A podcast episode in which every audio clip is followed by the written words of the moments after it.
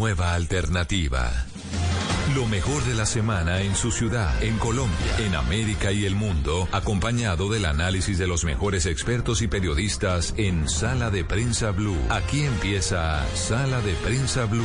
Dirige Juan Roberto Vargas.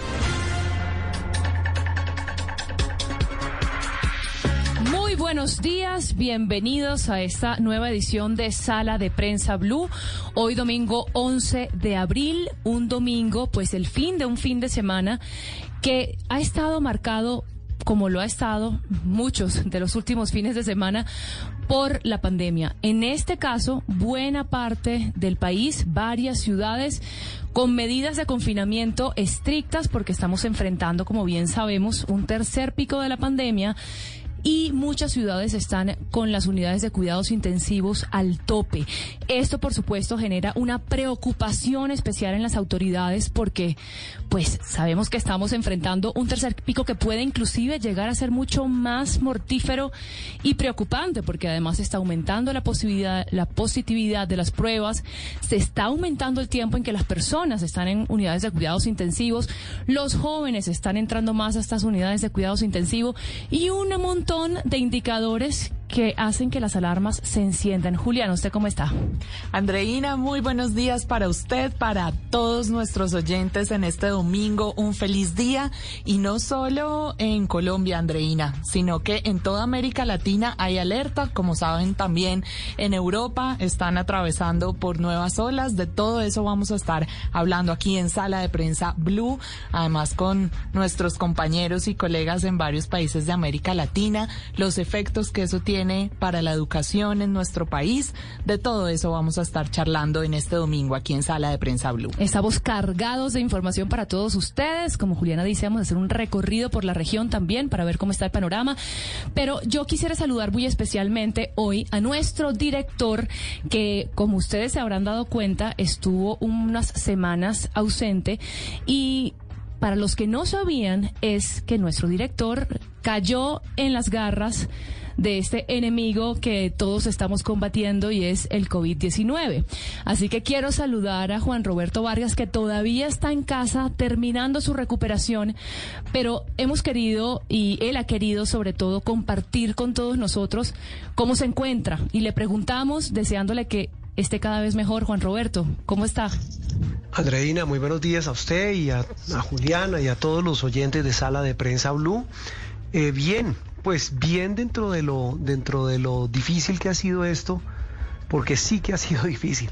Duro, eh, no tanto, y eso sí tengo que decirlo, Andreina y Juliana de Oyentes, hoy domingo, más eh, esta mañana, como ustedes dicen, fría y en medio de este confinamiento en muchas ciudades del país, en este, en este tercer pico, en medio de estas dificultades, eh, no nos fue tan mal como, como a muchas personas, recordemos pues, los más de dos millones de personas que están eh, eh, reportadas, que han sido reportadas como casos confirmados, pero, eh, pero fue difícil, fue duro, fue complicado y fue entender desde adentro algo que habíamos cubierto desde afuera durante tantos meses, de lo que tanto hemos hablado aquí en Noticias Caracol, pero, pero presenciar el partido en esa cancha eh, tan horrible, la cosa, la cosa cambia, la cosa es diferente. Todavía se le escucha un poquitito la voz afectada. Sí, Juan Roberto, precisamente eh, usted nos daba la clave de, de por qué queríamos comenzar a hablar con usted.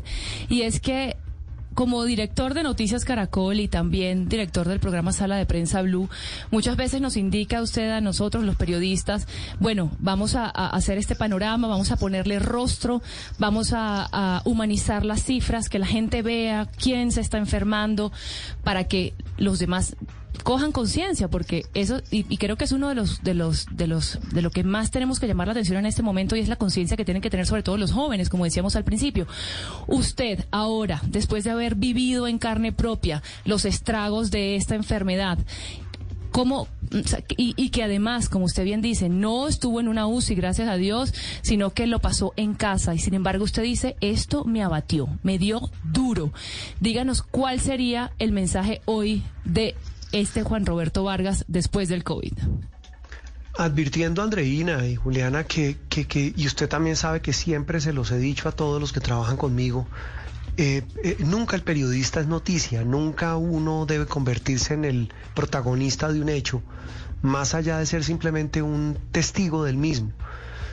Yo lo que les puedo contar hoy domingo, pues un domingo de reflexión, es que eh, son como, como muchas fases. Tal vez la primera y más dolorosa, y tengo que decirlo con, abriendo mi corazón, el golpe más duro es cuando a ti te dicen que eres positivo para COVID-19. A uno se le viene el mundo encima, se le viene todo a la cabeza en pensar tantas cosas eh, de, efectos que te, que te causan, que te generan, que, te, que todo lo que hemos visto, todo lo que hemos analizado, todo lo que hemos informado, pero ya en carne propia. Yo creo que ahí arranca, arranca cruces y arranca ese camino difícil, esa prueba tan dura que Dios le pone a uno para entenderlo. Y, nada, lo físico, lo físico, Andreina, lo físico es, eh, sentirse uno tan frágil, tan vulnerable, tan, tan débil, tan, eh, tan, tan humano, que a veces uno, uno, que uno no lo siente eh, por estar en estas carreras. Eh, por eso siempre les digo, eh, las noticias, y en este caso estas hay que cubrirlas es con rostros, porque los rostros son los que valen la pena. Eso ahí uno sintiéndolo en carne propia es muy duro, Andreina. E, ese comienzo de ese camino es muy difícil.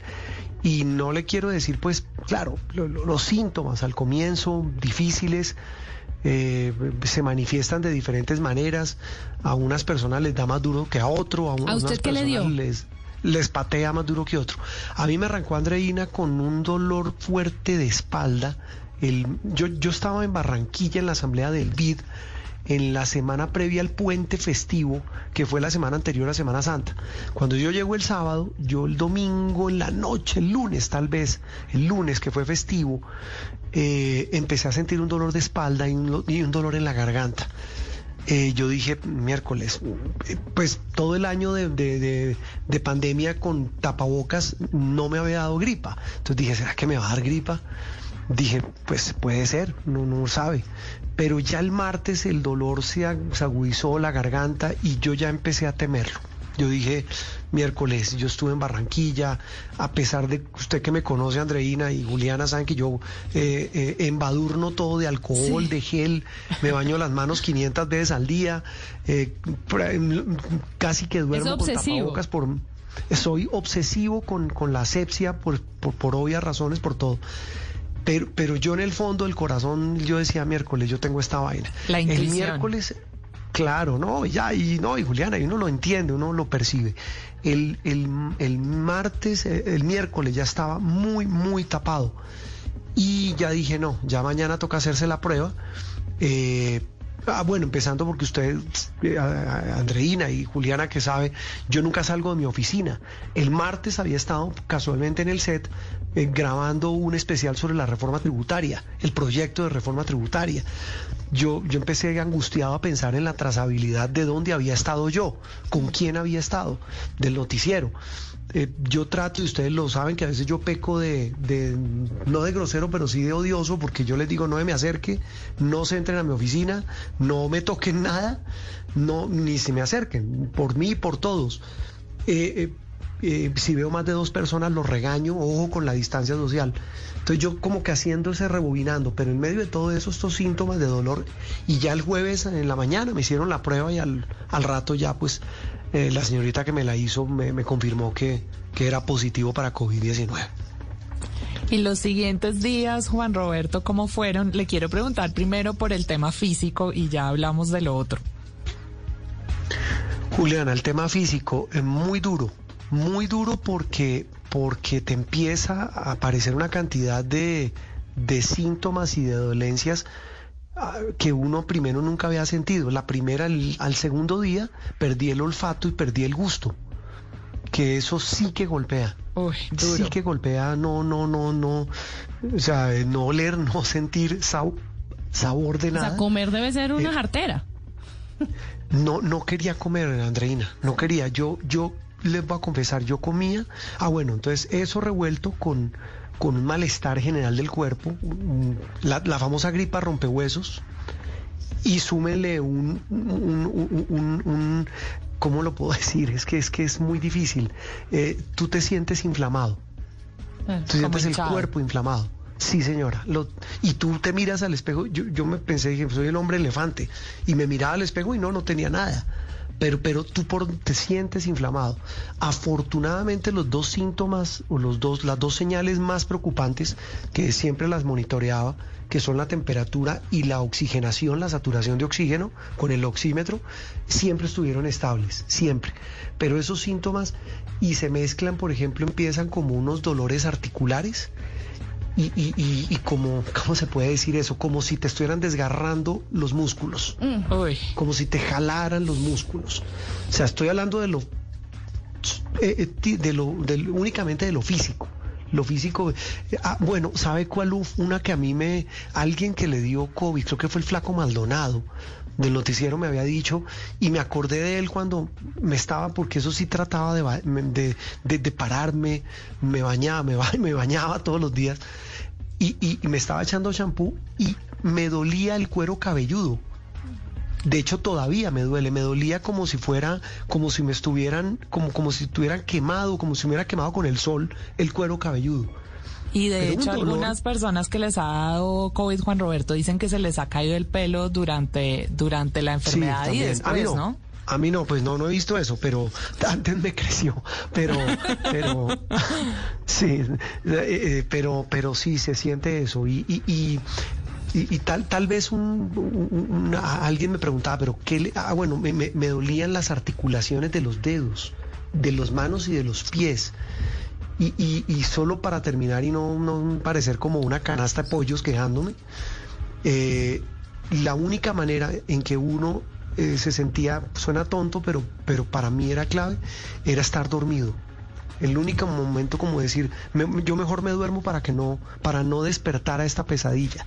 Juan Roberto, y para terminar, eh, pues sabe- sabemos que no debe ser nada fácil estar aislado dentro de la propia casa con la familia. ¿Cómo terminó siendo esa mecánica familiar y cómo se encuentra su familia?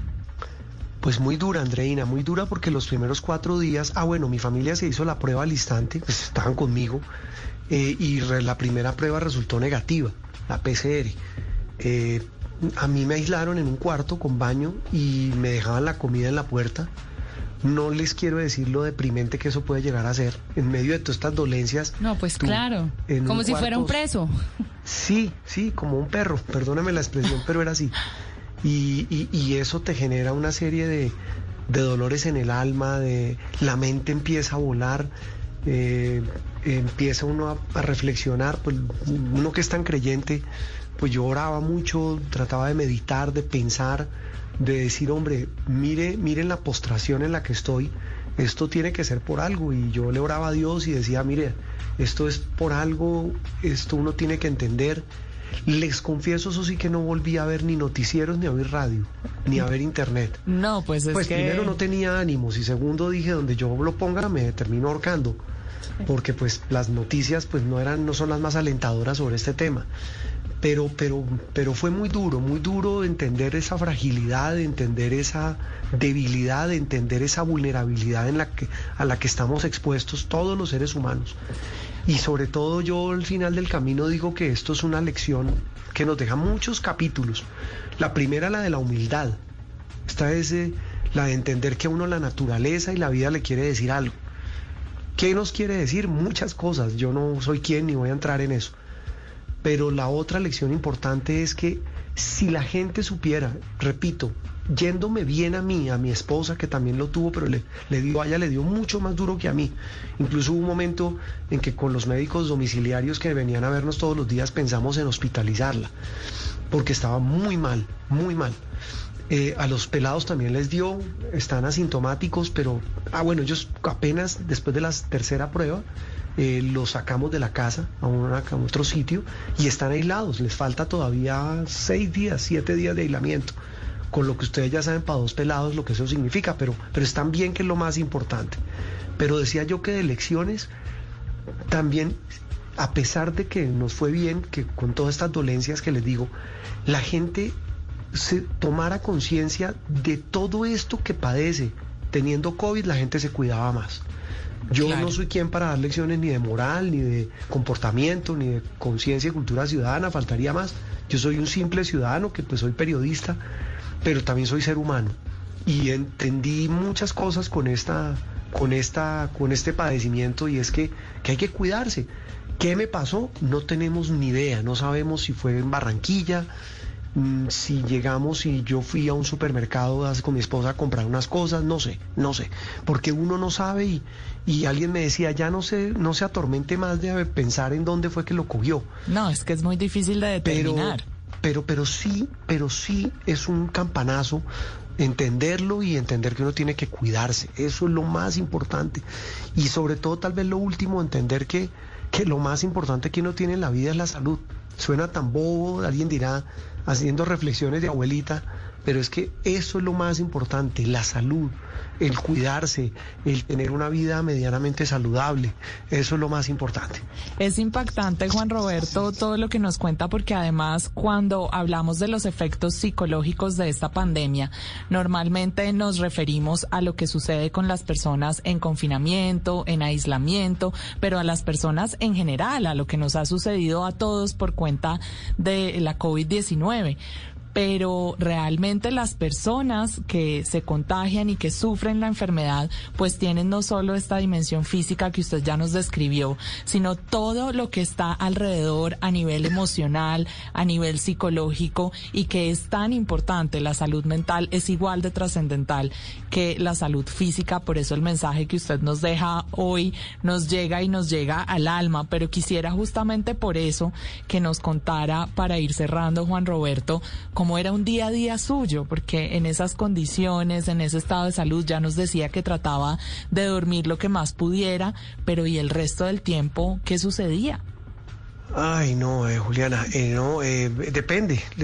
con el paso de los días, pues, digamos, los síntomas iban cambiando o algunos iban aliviando, pero eran días muy duros porque además tú no puedes dormir, pero sí te sientes muy cansado. Esa es otra particularidad, tal vez se me ha olvidado, me ha pasado.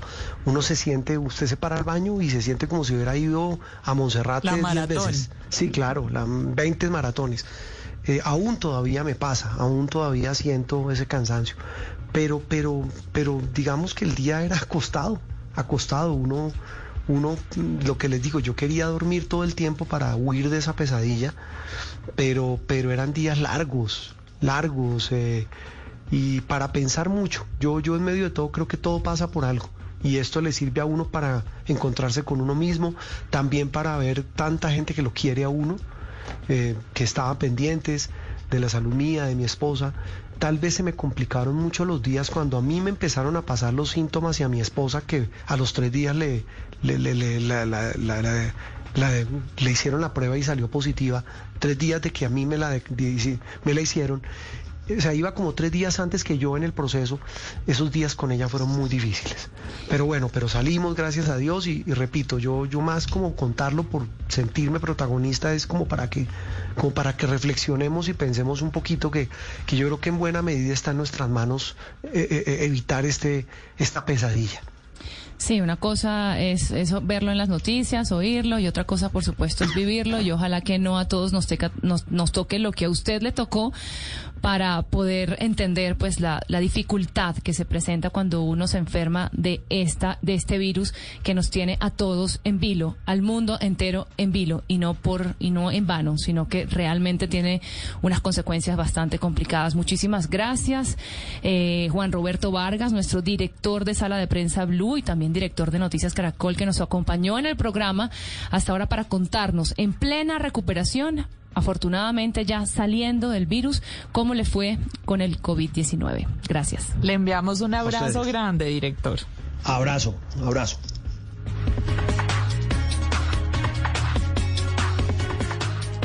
Estás escuchando Sala de Prensa Blue.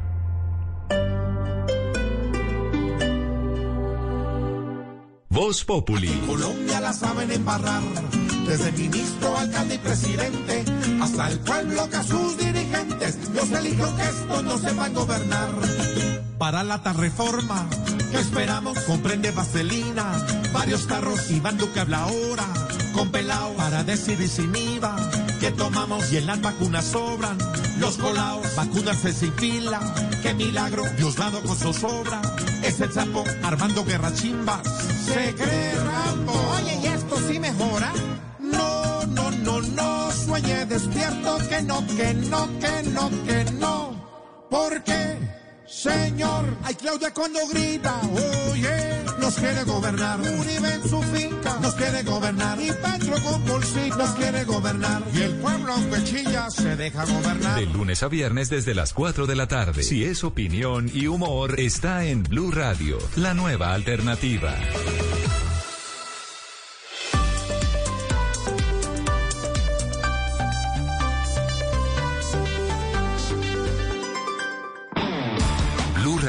La nueva alternativa.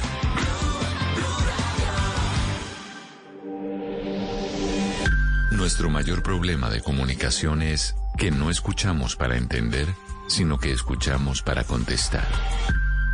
Blue Radio. Vestida con hilos dorados y el color de sus espigas es el trigo de finos granos que brota de sus semillas. De las mejores cosechas podrás servir en tu mesa el pan más fresco y sabroso con harina de trigo Apolo. Alimento fortificado con calidad y rendimiento inigualable. Harina de trigo Apolo. Trabajamos pensando en usted. Uy, usted es mucho indiazo. ¿Negro? Negro ni el teléfono. Me tocó echar esa india maleducada. Hoy es un día negro para el.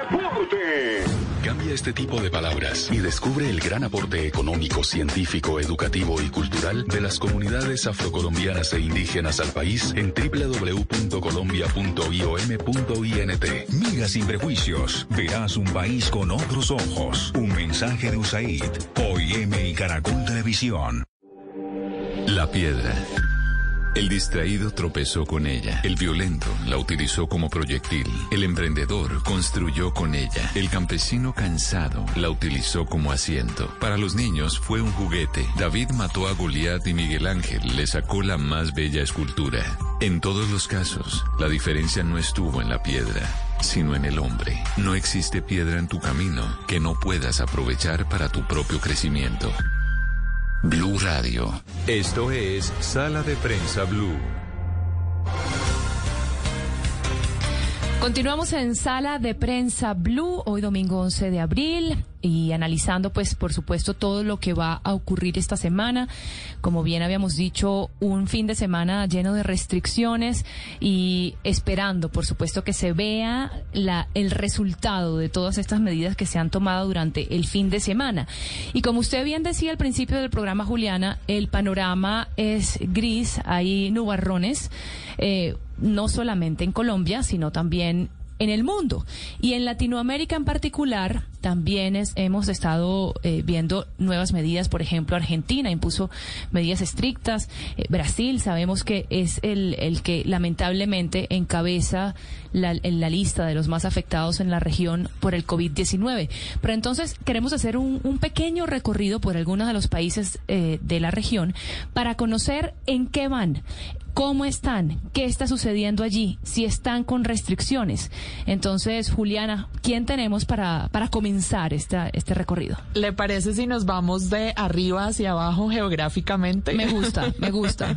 Empecemos por México. A esta hora queremos saludar a Itzel García de Azteca, nuestra colega de Azteca, justamente para charlar sobre este tema. Itzel, muy buenos días. Feliz domingo para usted. Feliz domingo para ustedes, Andreina, Juliana. Qué gusto poder platicar con colegas y también conocer un poco de lo que está pasando allá en Colombia.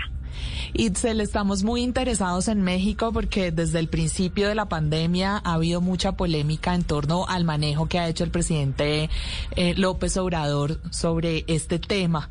Varias declaraciones, no solo de él, sino de algunos miembros de su gabinete en torno al, a la situación y cómo se iba a enfrentar. Sin embargo, ahora avanzan en materia de vacunación. Tenemos entendido que ya más de 10 millones de personas en México han, han sido vacunadas, una cifra bastante alta. ¿Cómo ve usted el panorama en este momento?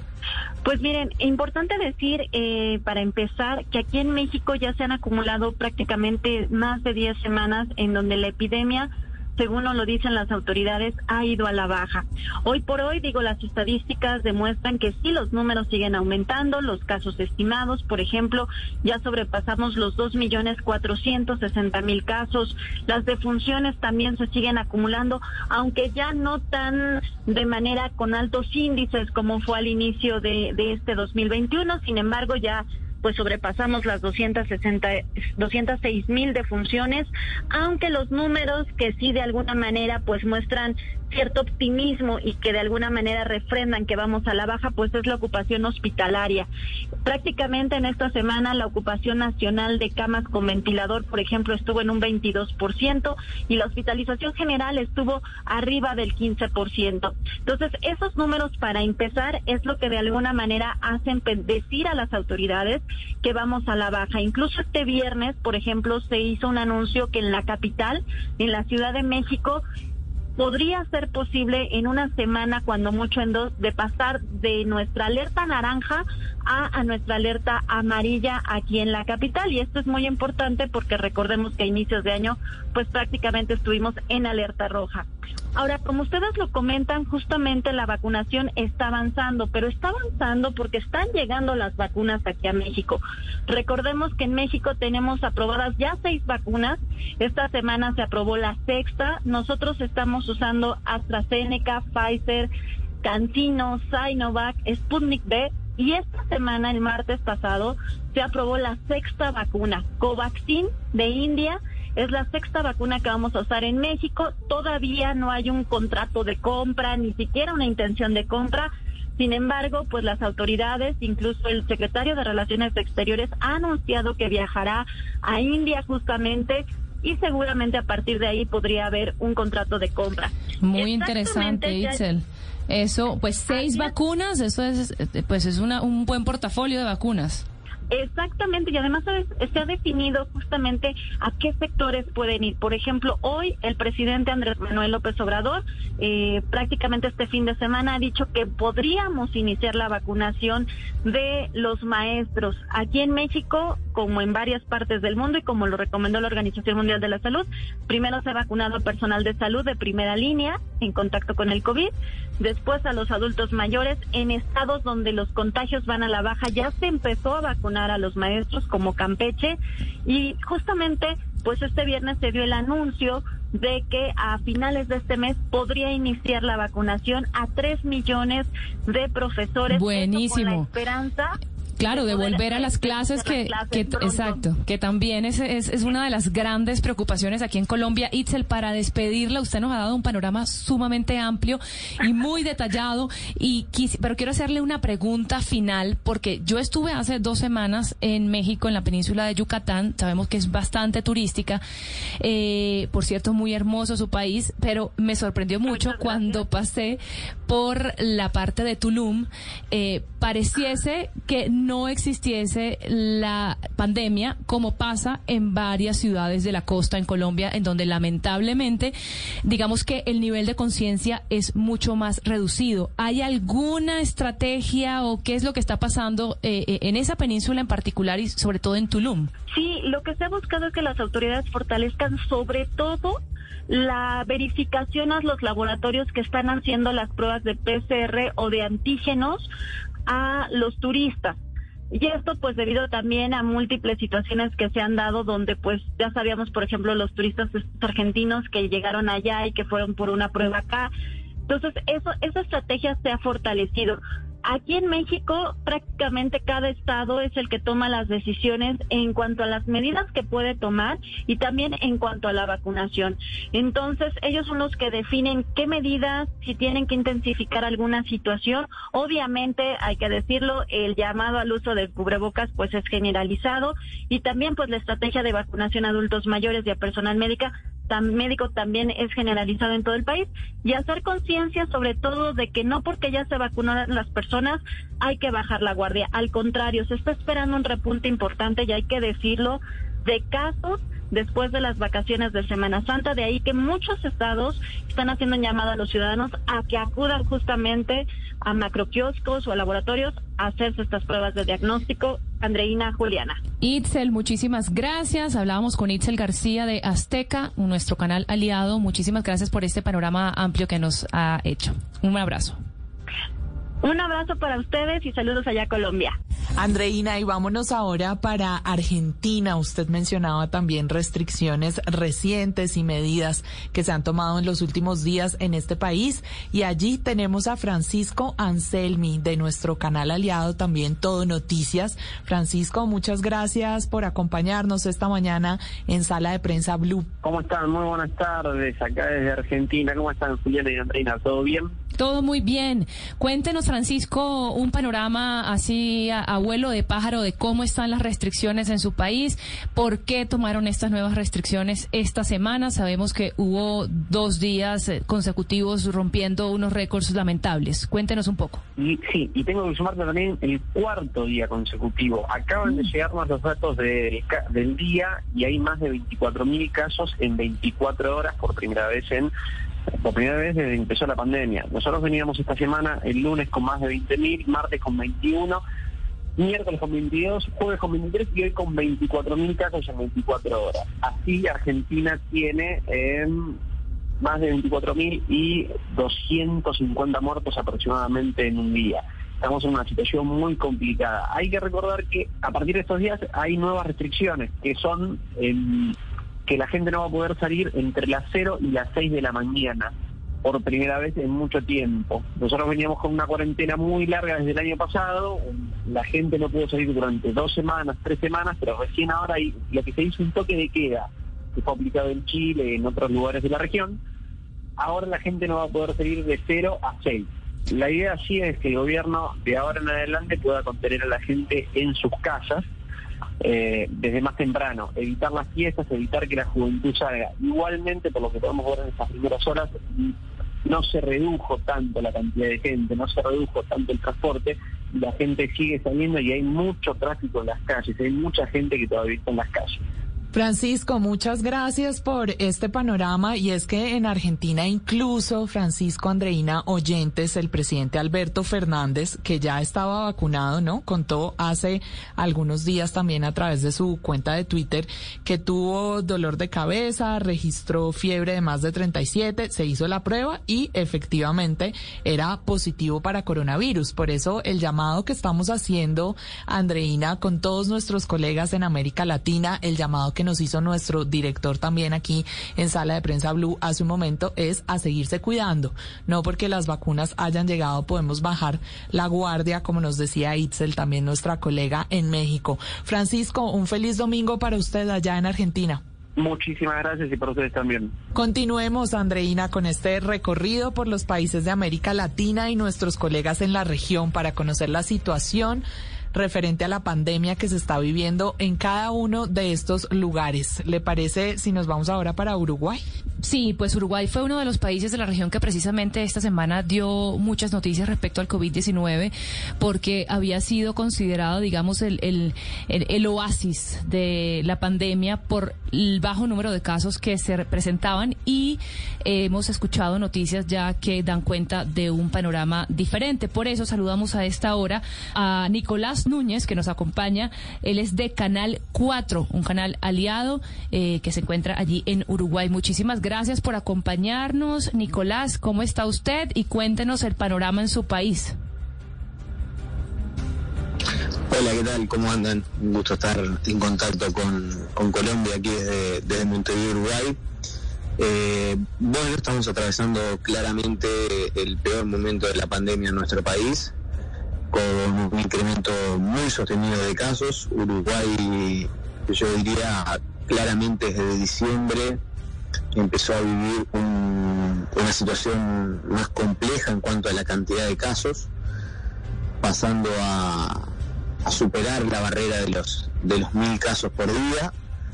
En enero hubo un, leve descenso, llegando a unos 600 casos promedio por día, desde aquel momento, desde mediados de enero hasta este, esta situación que estamos viviendo, hemos seguido incrementando sostenidamente los, contagios diarios, llegando a, prácticamente 4.000 casos, 3.800, casi que todos los días.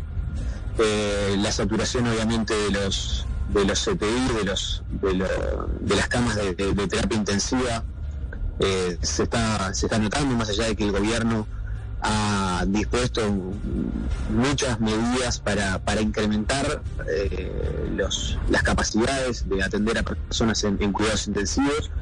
No hemos llegado a situaciones desesperantes o de saturación total, pero sí tenemos una ocupación total país de 75% aproximadamente, tres de cada cuatro camas disponibles están ocupadas y con un incremento muy grande de, personas, eh, pacientes COVID casi el 50% de los internados en, terapia intensiva en el Uruguay hoy son personas enfermas COVID.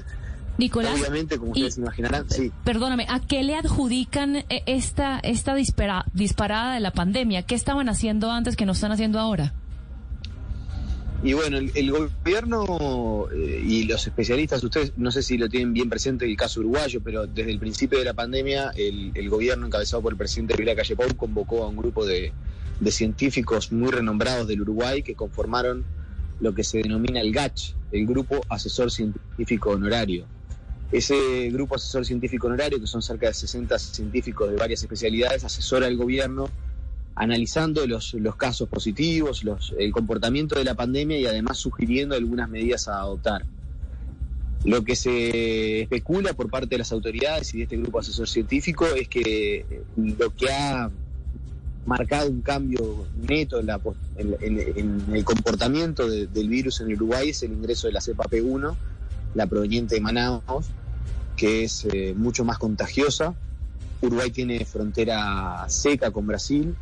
Algunas ciudades, en particular en el norte del país, eh, son ciudades binacionales. Eh, esto a veces es difícil de explicar, pero uno está en un lugar de la acera, de la calle, y está en Uruguay, cruza la vereda y está en Brasil.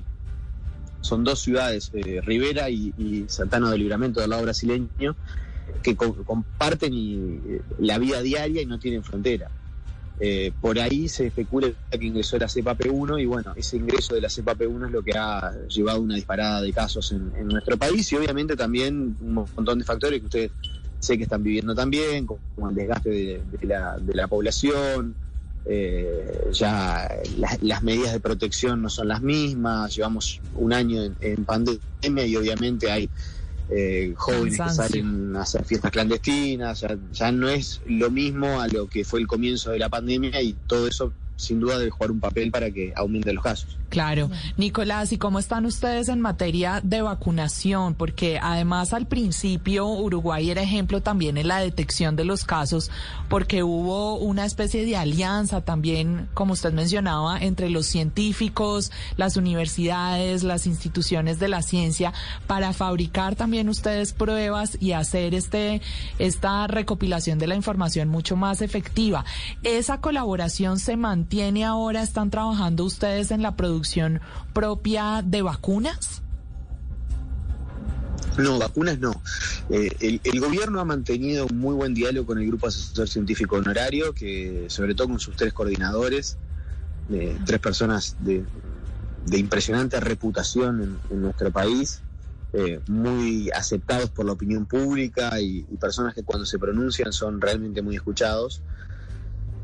Después sí lo que ha existido es mayor preocupación a nivel político con relación a si el gobierno está implementando las ayudas necesarias o no para, para sostener el, deterioro que provoca social y económicamente la pandemia. Eh, desde el punto de vista político hemos atravesado momentos de mucha mayor crispación, enfrentamiento quizás a lo que había sucedido al principio de la pandemia.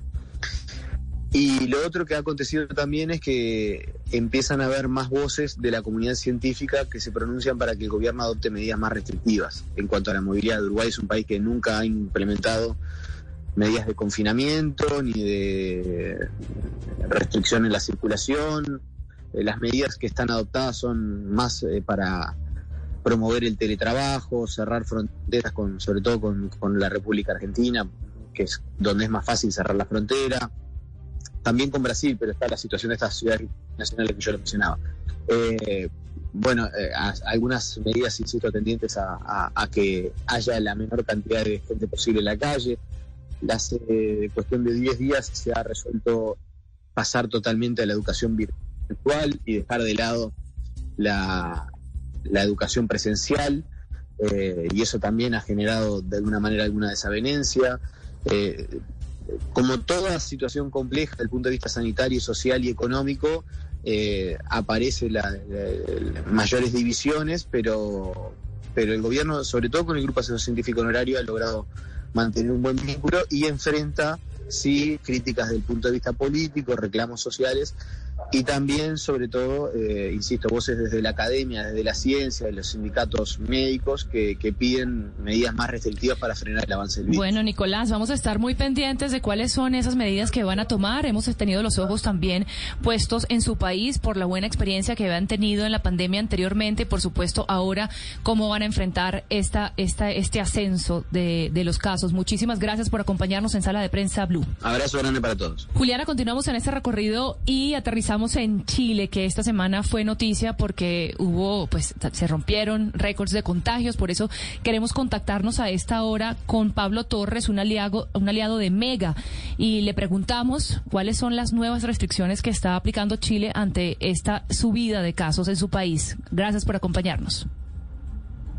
No, gracias a ustedes, eh, Andreina, Juliana. Sí, a ver, para contestar tu pregunta, eso que tú comentabas acerca de las restricciones, bueno, no se han sumado nuevas restricciones a pesar eh, los récords de contagio que se han presentado em, durante los últimos días. Estamos hablando de que el viernes pasado se registraron más de 9.000 casos em, en las últimas 24 horas de COVID-19 positivo. Esto ha preocupado a las autoridades, pero tal como te decía anteriormente, no se han tomado medidas más restrictivas. Es decir, sigue las cuarentenas, eh, sigue las restricciones a la movilidad, pero no se han quitado, por ejemplo, como se hizo en algún momento, más permisos. Autoridades sí están preocupadas debido a que se están aumentando los casos sintomáticos eh, y por ende también las eh, hospitalizaciones en los centros médicos del país. Inclusive en los últimos días se han registrado nuevamente más de 3.000 personas que están internadas en las unidades de pacientes críticos debido a la situación complicada del COVID-19 tal como lo decían también algunas autoridades, esto es una nueva pandemia debido a que se está comportando de manera distinta a lo que veíamos en las cuarentenas del año pasado. Bueno, también la gente se está comportando de distinta manera. Por eso, este fin de semana, eh, las comunas que están en cuarentena solo tienen un permiso eh, por persona para poder movilizarse y esto dura solo dos horas a excepción de distintas situaciones, por ejemplo, funerales, mudanzas y otras situaciones específicas. Pero la movilidad general está siendo reducida, pero no está restringida completamente. Entonces, eso también em, está llamando la atención de los expertos. Hacen un llamado a que se restrinjan por que sea un tiempo la movilidad lo más posible y si eh, el trabajo y los eh, servicios esenciales están también eh, más restrictivos en cuanto a que solo se pueden comprar bienes esenciales comida, em, productos de aseo, productos eh, también necesarios para el teletrabajo, pero los supermercados, por ejemplo, que venden televisores, eh, por dar un ejemplo, no se pueden comprar estos productos ni presencialmente ni tampoco por los deliveries. Solo, se puede hacer a través de las encomiendas. Entonces, la verdad es que sí, hay restricciones anteriores, pero debido a los grandes números de COVID-19 los últimos días, no se ha aumentado en las restricciones, al menos. Sí, solo lo esencial, Pablo. Hablemos de estos récords de que nos mencionaba Andreina al inicio, porque el caso de Chile llama mucho la atención, ya llegando a la mitad de su población vacunada, pero subiendo y subiendo las cifras. Así es, eh, para ir retomando las cifras que veíamos en días anteriores, eh, Juliana, estamos hablando de más de 9.000 casos el viernes pasado. Esto em, también eleva la cifra de contagios a 1.060.000 personas. Y esto, como tú lo dices, en comparación con la vacunación, llama la atención de las autoridades de los expertos, en realidad, aquí en Chile, pero también de las autoridades en el mundo. Está siendo visto Chile como un ejemplo de em, cómo la vacunación no es una solución a la pandemia y eso las autoridades han acusado en cuanto a lo comunicacional, porque, por ejemplo, el ministro Enrique París, el ministro de Salud, salió a hablar el viernes en algo sorpresivo e hizo un llamado a también la unidad de los chilenos y a que por favor tomen las medidas necesarias para cuidarse y que no, por ejemplo, se expongan a otro tipo de accidentes debido a que las unidades de pacientes intensivos, em, de cuidados intensivos de, de pacientes en los hospitales también están colapsados. Entonces, no solo por COVID, sino por otras situaciones, uno no puede ser realmente atendido como corresponde. Y sí, eh, las cifras están muy, muy al alza y la verdad es que la cifra de fallecidos también es importante. Más de 24 mil fallecidos para la población chilena es un golpe muy, muy fuerte y la verdad es que cada vez se están reportando situaciones más extremas en cuanto a la hospitalización y también marzo se está convirtiendo en un mes, eh, se, se, ha convertido en un mes muy negro en cuanto a los eh, fallecidos porque se registraron nuevamente grandes números de personas que murieron y sobre todo jóvenes por bajo los 50 años. Entonces la verdad es que la pandemia está afectando hoy en día más a los jóvenes y quienes constantemente se están viendo involucrados en fiestas, por ejemplo, y también reuniones que no están autorizadas con grandes cantidades de detenidos por día. Entonces, la verdad es que también las autoridades en cuanto a la seguridad e interior están preocupadas debido a las fiscalizaciones que están arrojando fiestas clandestinas y también reuniones que no están autorizadas y, a, y al parecer los jóvenes no están haciendo caso al llamado de las autoridades.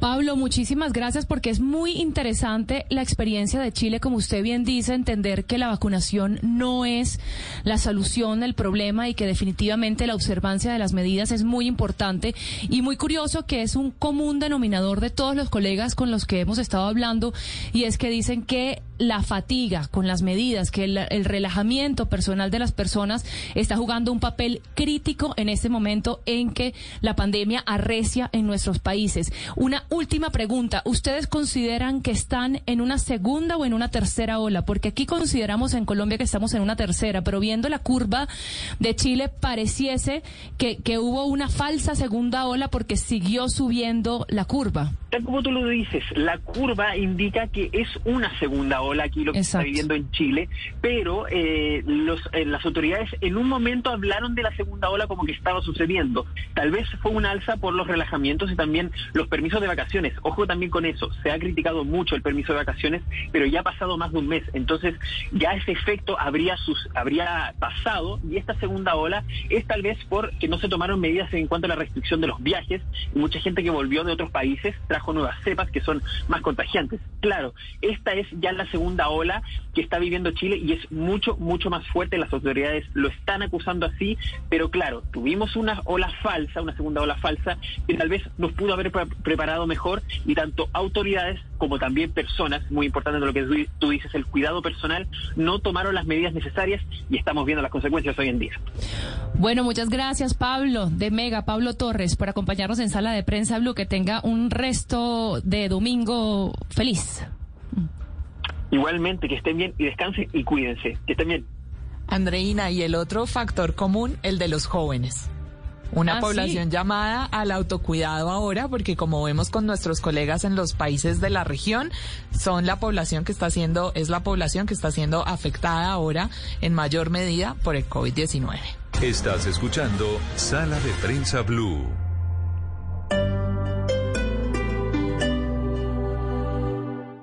Muchos padres de familia nos preguntamos cómo podemos gestionar mejor y cómo podemos acompañar mejor a nuestros niños cuando se trata de realizar actividad física y, por ejemplo, si se dedican a algún deporte o alguna disciplina.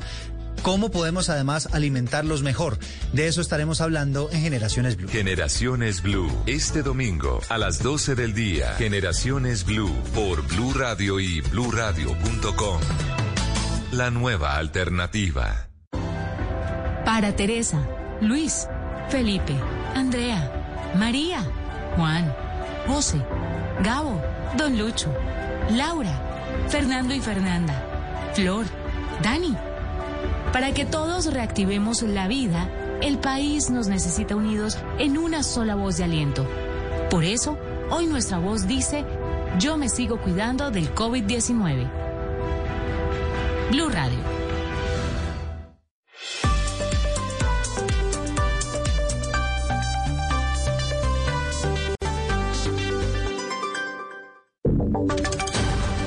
Voces y sonidos de Colombia y el mundo en Blue Radio y bluradio.com. Porque la verdad es de todos. 11 de la mañana en punto, momento de actualizarlos con las noticias, la información más importante de lo que está pasando hasta ahora en Colombia y el mundo. Mucha atención porque pese a los cuestionamientos que envuelven al nuevo gerente de EPM, la Junta Directiva decidió ratificarlo en el cargo. Dicen que no encontraron inhabilidades ni conflicto de intereses, Paola. En un comunicado de siete puntos, EPM defendió tanto la formación profesional como la experiencia laboral de su nuevo gerente Alejandro Calderón Chatet. Asegura además que el hecho de ser representante legal de una empresa privada, sea de Colombia o del extranjero, no constituye un impedimento para el ejercicio de los cargos de vicepresidente ejecutivo de finanzas ni de gerente general. Dice la empresa que tampoco se ha identificado la existencia de un potencial conflicto de intereses que le impidan ejercer su cargo. Y sobre los estudios añadió que toda la documentación que acredita su formación académica es suficiente para acreditar el cumplimiento de los requisitos para dirigir EPM. Con este pronunciamiento, la empresa ratifica a Alejandro Calderón Chatet como gerente general. Preocupación uh, hay en Bogotá por el aumento en la ocupación de unidades de cuidados intensivos. Según Salud Data, de 71 clínicas y hospitales con camas mm, UCI, 12 ya tienen 100% en su ocupación. Nicolás Rojas, ¿qué dicen los gerentes de las IPS y cómo está la demanda de servicios hospitalarios hoy en la ciudad? Silvia, buenos días. Los pacientes críticos con el virus hace una semana eran 956 y hoy ya son 1124. En siete días requirieron de unidad de cuidados intensivos 168 personas, lo que significa que de manera acelerada la gente se está contagiando y agravando en Bogotá. Hace unos 15 días más o menos estábamos en alrededor de 1.400 camas UCI para COVID. Ya vamos en 1.550, 1.600 y podemos subir hasta las 2.000. 2.000 es nuestra capacidad techo en atención de cuidados intensivos para COVID. Los gerentes de las IPS de Colsubsidio y el Hospital Infantil Universitario San José dicen que están recibiendo 480 consultas diarias en urgencias, la mayoría de pacientes entre los 20 y 40 años. Lo que se evidencia es que hay un incremento en la atención o la demanda de pacientes respiratorios, siendo actualmente 50% respiratorios, 50% patología general. En estos últimos días sí hemos notado un incremento en el número de pacientes que requieren ventilación mecánica. Estrés que se ve reflejado en la ocupación del sistema hospitalario para COVID, que hoy está en el 68,9% en Bogotá y se espera que el martes se conozcan nuevas medidas para la capital. Estamos atentos a esas nuevas medidas, 11 de la mañana, dos minutos, y hay alerta en el departamento de Santander, donde también están empezando a subir los casos de COVID-19, Verónica. Mientras que el viernes las autoridades de salud reportaron 164 casos nuevos de COVID-19 en el departamento de Santander, este sábado el número aumentó a 233, lo que puso en alerta a las autoridades que insisten en el respeto a las restricciones y las normas de bioseguridad porque podría presentarse el tercer pico de la pandemia en esta región. Javier Villamizar, secretario de Salud de Santander. Eh, estamos eh, las medidas preventivas y obviamente, obviamente con esto lograremos tener un mejor eh, monitoreo y un mejor seguimiento a todas estas medidas y, evitar de que se propague el virus en el departamento de Santander. También se reportaron ese sábado 11 muertes por COVID-19 en el departamento de Santander. Más noticias a esta hora. En una vivienda del oriente de Cali fue desmantelado un centro de falsificación de dólares. Según las investigaciones, la organización ingresaba altas sumas de dinero falso al sistema financiero de Ecuador, obteniendo así Paula Gómez millonarias ganancias.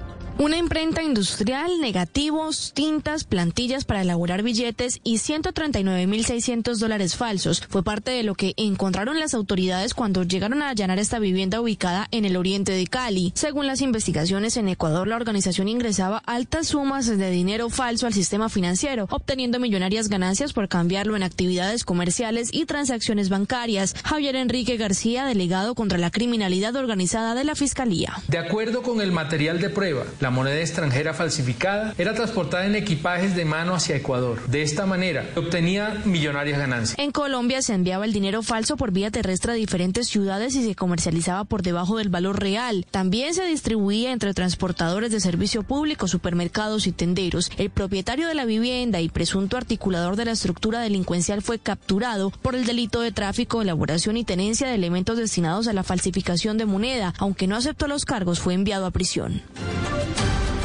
noticias del mundo, el colombiano Juan González, que es el principal asesor para Latinoamérica de Joe Biden, dijo que Barack Obama no es el presidente y descartó por el momento un diálogo entre Washington y Cuba. González además va a llegar a Colombia esta semana en el primer viaje oficial de un funcionario de esa administración a Sudamérica.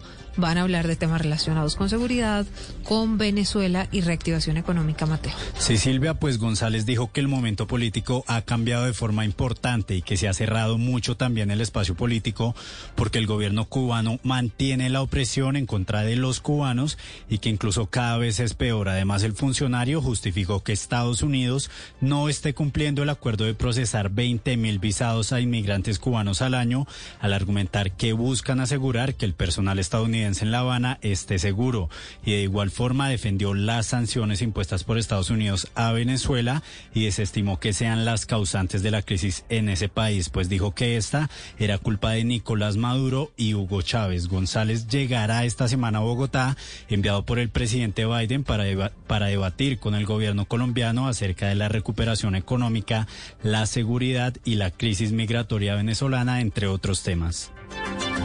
Y en deportes, con siete, ocho o nueve jugadores, se presentará la cancha Águilas Doradas para el juego ante el Boyacá Chico en la Liga Colombiana. John Jaime Osorio, J, usted está allí en Río Negro. Aunque Águilas Doradas solicitó el aplazamiento del juego y anexó las certificaciones médicas de sus siete lesionados y los 16 positivos por COVID, la División Mayor del Fútbol Colombiano desestimó los argumentos del club y mantuvo la programación del juego para esta tarde a las 3 y 30 en el estadio Alberto Grisales. El cuadro del Oriente Antioqueño solo contaba esta mañana con seis jugadores disponibles y el reglamento de la liga exige un mínimo de siete en la cancha. El médico de la Federación Colombiana de Fútbol habilitó a John el Caridoso Pérez, que había sido positivo hace cuatro meses y dio positivo ayer. Según el galeno, el virus puede permanecer en el cuerpo durante todo este tiempo. A esta hora se esperan los resultados de algunas pruebas para buscar la posibilidad de habilitar a otros dos jugadores. De esta forma, el equipo saldría a la cancha con siete, ocho o nueve jugadores y sin ningún suplente en el banco. Noticias contra reloj en Blue Radio. La noticia en desarrollo, el expresidente Donald Trump atacó nuevamente al líder de la minoría republicana del Senado, Mitch McConnell, durante un evento privado de recaudación de fondos en la Florida, donde el exmandatario reiteró sus infundadas afirmaciones de fraude electoral. Hablamos de la cifra. Las autoridades en Chile anunciaron 7.945 nuevos casos de COVID-19 y 133 fallecidos. El balance total de la pandemia deja un poco más de un millón de contagiados y 24.346 muertos. Estamos atentos. Las autoridades capturaron en el aeropuerto El Dorado de Bogotá un extranjero con circular roja de Interpol. Se trata de alias Jobrani, de nacionalidad venezolana, quien también tenía orden de captura en Santander. Detalles de todas estas noticias en blurradio.com, en Twitter, en arroba blurradioco. Seguimos en sala de prensa a las 12 del mediodía. Les estaremos actualizando sobre el estado de salud del tigre de Falcao García. Esta y muchas otras informaciones.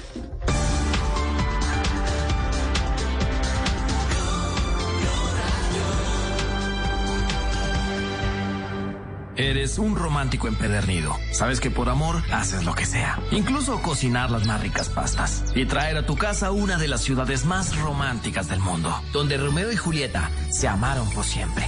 Sin duda, eres un campeón. Una de las capitales mundiales de la ópera. Para ti, nada es imposible. Apuesto a que eso no se lo esperaba. Pastas Verona. Si sabes de amor, sabes de pasta. Trabajamos pensando en usted. Innovar para generar cambios es parte de nuestra naturaleza. Y si tú y tu organización piensan igual y tienen un proyecto sobre ecosistemas, agua o ciudades sostenibles, también es natural que queramos apoyarte. La Fundación Santo Domingo quiere contribuir a tu proyecto con hasta 750 millones de pesos. Inscríbete en www.misionambiental.org hasta el 12 de abril y participa. Proteger el medio ambiente debe ser parte de nuestra naturaleza. Apoya Caracol Televisión. Opinión, análisis y mucho más aquí en Sala de Prensa Blue.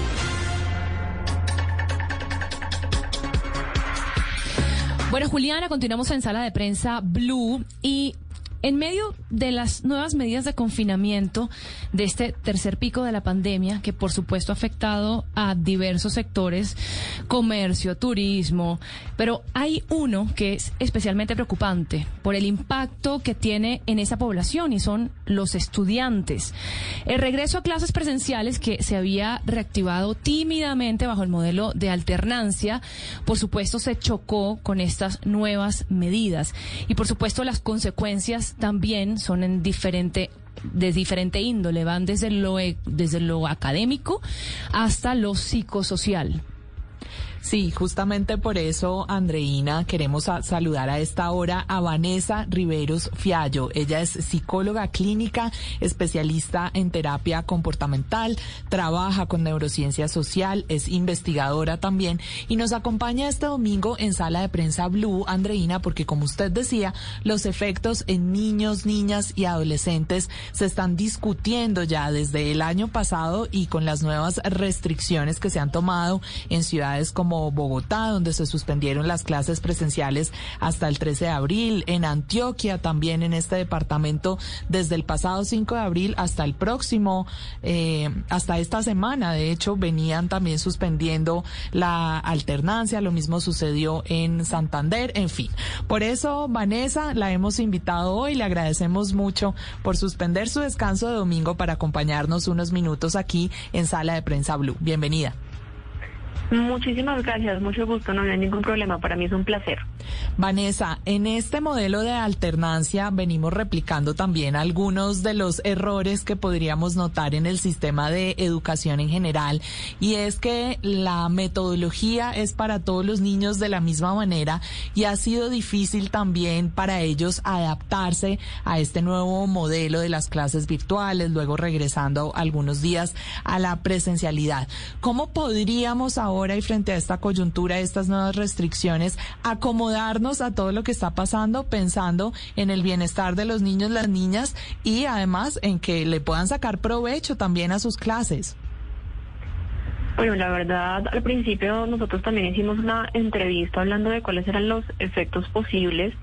En ese momento no era tan claro, yo creo que ya hoy, y lo hemos visto con nuestros casos de, en los que llevamos en Brújula contigo, sí hemos visto afectaciones desde lo académico, lo social y lo emocional en los niños y los adolescentes y, nosotros sí somos de la perspectiva que en efecto es necesario mantener el modelo de alternancia para los niños y los niños, las niñas y las adolescentes porque efectivamente no todos los colegios han logrado hacer el tránsito de manera efectiva hacia, hacia plataformas virtuales, pero además las situaciones sociales también se están viendo afectadas porque los chicos no están teniendo maneras de socializar como uno a uno y uno está viendo una migración en las cosas de socialización. Ahora las plataformas se han convertido en todo el tema virtual, todos los videojuegos y estamos migrando hacia allá y eso también trae unos efectos en cómo se desarrolla la empatía en los niños y los adolescentes, eso sumando a los conflictos internos que se dan en casa para los padres que no tienen la disposición y las herramientas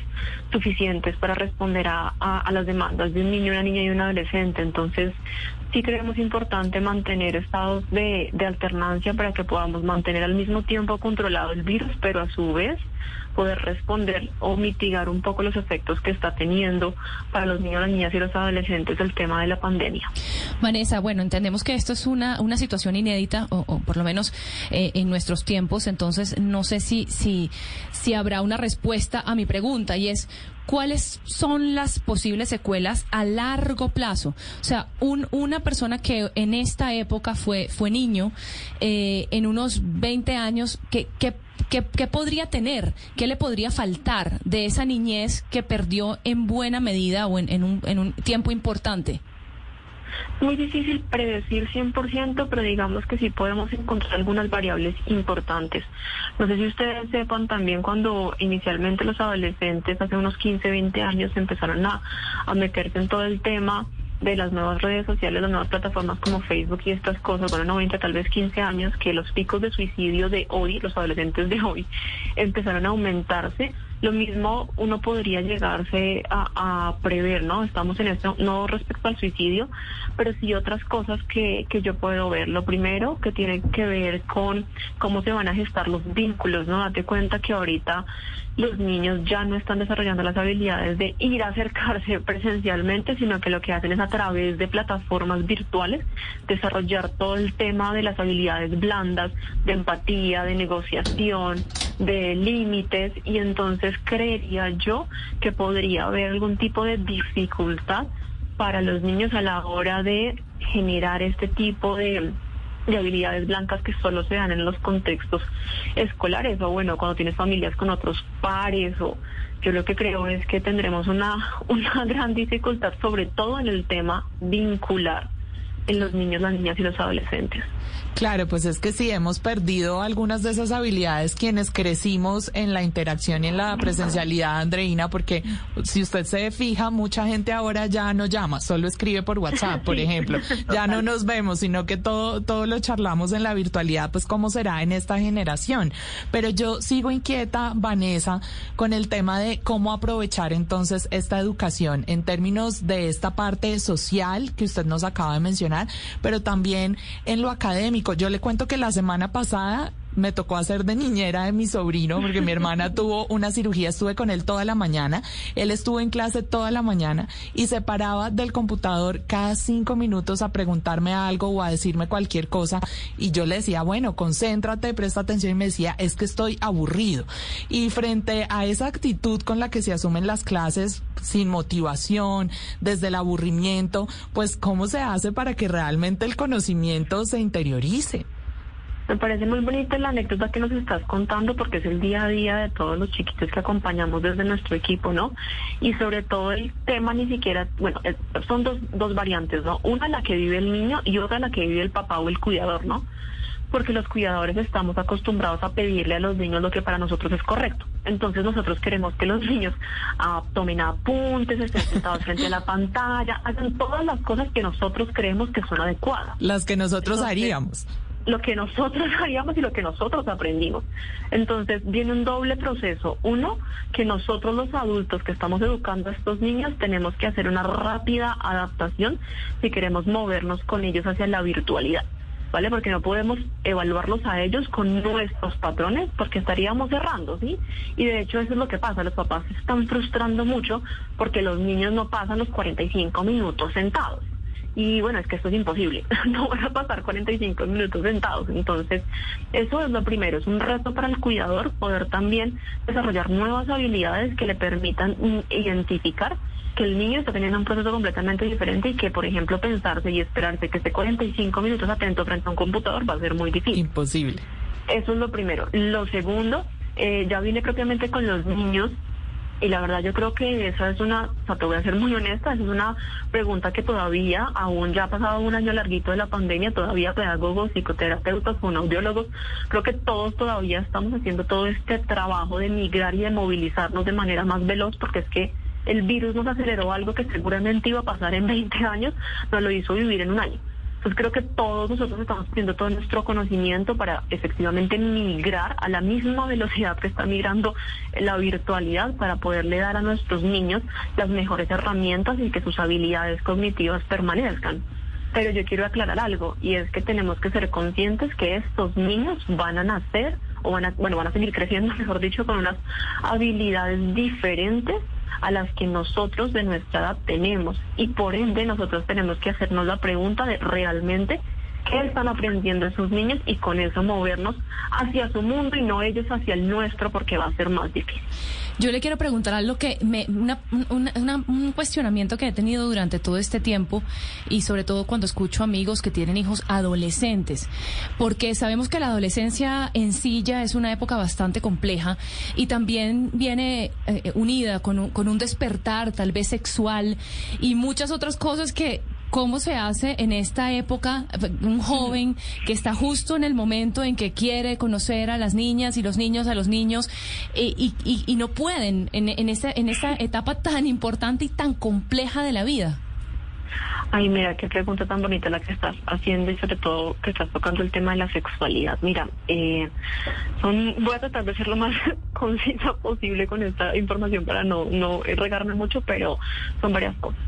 Eh, de nuevo voy a retomar un poquito lo que dije en la anterior pregunta y es que nosotros los adultos tenemos que hacer un esfuerzo gigante por entrar a ese mundo. ¿Por qué?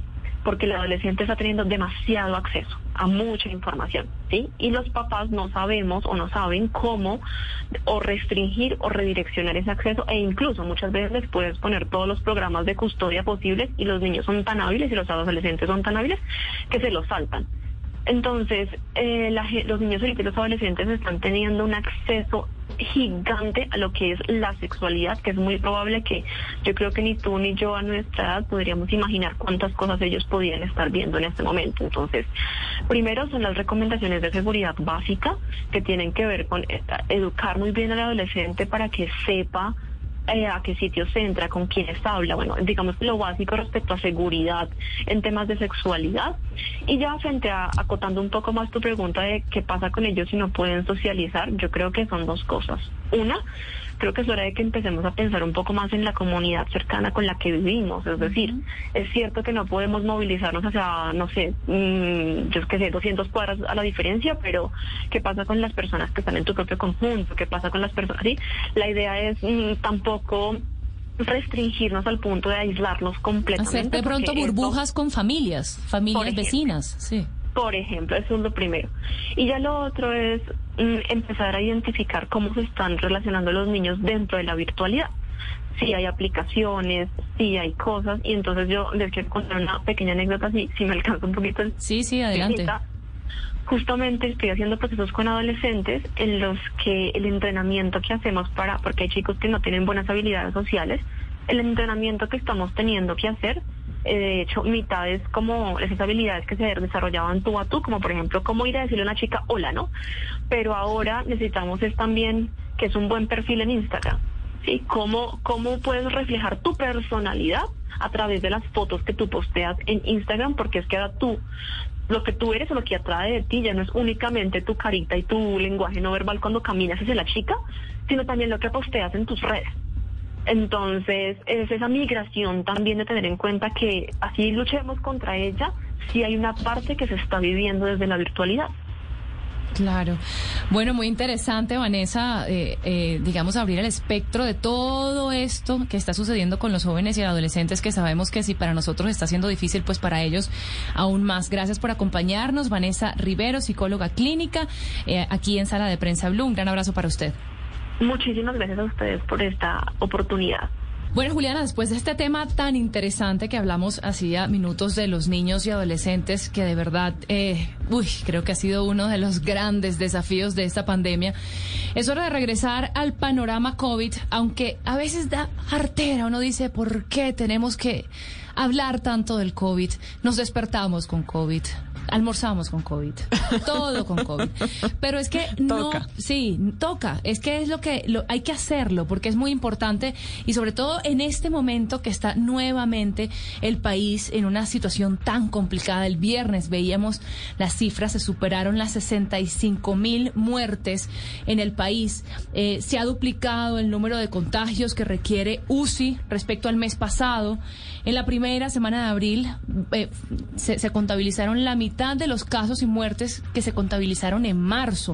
O sea, el panorama está complicado y no es, la intención por supuesto no es eh, eh, sembrar eh, ni el terror, porque en este momento a diferencia de, cuando comenzó la pandemia, conocemos un poco más o conocemos mucho más sobre el virus. Entonces está definitivamente en nuestras manos cómo detener esta tercera ola que nos está golpeando fuertemente. Por eso yo creo que para hablar un poco de este panorama del COVID en el país, es importante hablar con los expertos y vamos a, contactar al doctor Juan Carlos Cataño Correa. Él es infectólogo, a quien le damos la bienvenida a Sala de Prensa Blue. ¿Cómo está, doctor?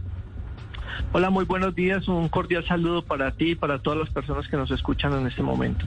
Bueno, doctor, le hago la primera pregunta. Yo ahora decía que ya conocemos más al virus, sin embargo, estábamos hablando ahora con colegas periodistas de varios, de varios países de la región y que nos contaban cómo se está comportando el virus en sus países y lo que estamos viendo aquí en Colombia también nos hace preguntarnos, ¿estamos ante un comportamiento diferente del virus por las dinámicas sociales o por el virus en sí? Sí, mira, esta es una pregunta muy importante, puesto que desde el punto de vista epidemiológico sí estamos viendo un cambio importante en el comportamiento en el virus, no solo en nuestro país, sino en todo el mundo.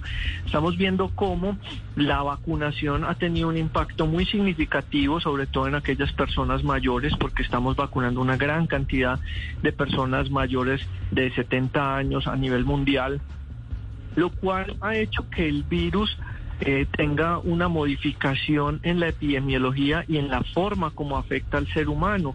Ya estas personas que están protegidas, pues no se están enfermando tan severamente, no están requiriendo hospitalizaciones, cuidado intensivo y no se están muriendo. Entonces el virus encuentra otro montón de personas susceptibles. Posiblemente entonces ya estamos hablando de las personas más jóvenes y es el comportamiento que estamos viendo actualmente en, la, este tercer pico de la epidemia. La enfermedad tiene ahora una cara más joven, una cara que está ausente de comorbilidades que eran tan importantes en un principio de la epidemia, en donde tener más de 60, 70 años y tener comorbilidades eran una garantía de que iba a tener consecuencias desagradables con la infección, pero hoy en día eh, esta cara es mucho más joven y ausente de comorbilidades, de manera que se está modificando esto y asociado al comportamiento de nuestra población en donde relajamos todas las medidas de protección, empezamos a utilizar mal el tapabocas si es que se utilizaba, evitamos el distanciamiento, entonces empezamos a hacer reuniones, paseos, eh, celebraciones y diferentes otros eventos de índole social que facilitaban el acercamiento de unos con otros y dejamos de lavarnos las manos. Tres medidas fundamentales sin las cuales no podemos evitar un adecuado control de la epidemia. Y esto ha generado los cambios que estamos viendo actualmente. Doctor, justamente ahora que usted está hablando de las medidas, cuando la pandemia empezó, nos bañábamos en alcohol de los pies a la cabeza y bañábamos todo lo que teníamos al frente en alcohol. Cuando teníamos los sprays los usábamos así simplemente. Después entendimos que así no funcionaba, que toca con el trapito, limpiar la superficie y que estas tres medidas que usted nos acaba de mencionar son las más efectivas. Con estas variaciones que hemos visto en la enfermedad y en el comportamiento del COVID en las personas contagiadas, podrían cambiar las medidas y además de estas tres que usted nos mencionó, que, ¿cuáles son las que definitivamente deberíamos entonces descartar? Pues ya se han venido descartando varias, como la toma de la temperatura, porque estas muchas personas ni siquiera tienen fiebre, pero son capaces de transmitir el virus. Otras como lo de la limpieza de los zapatos, lo de rociarles diversas sustancias antisépticas a las personas a través de túneles o puertas en donde uno pasa y le rocían diversas sustancias en la ropa o en el mismo cuerpo, mismas que son pueden llegar a ser tóxicas eh, otras medidas también que se han ido desmontando, como todas estas que utilizábamos para limpiarle las patas a los a los mascotas luego de salir, el cambio de ropa inmediatamente después de cualquier salida de la calle, en fin, otra serie de medidas que a lo largo del tiempo hemos visto que finalmente no tienen un impacto significativo y finalmente nos quedamos entonces con las tres que han demostrado a nivel mundial que sí sirven, que son el lavado, el distanciamiento y el tapabocas. Yo estaría feliz con que las personas siquiera se adhirieran de manera eh, estricta a estas tres medidas. Si tuviéramos una disciplina tal como tienen los orientales desde hace mucho tiempo ah, en la adherencia a estos tres tipos de medidas, no tendríamos los problemas que tenemos actualmente. Hablamos con el infectólogo Juan Carlos Cataño, doctor, y ahora le quiero preguntar por qué los periodos de hospitalización además ahora son más largos. a qué se debe eso?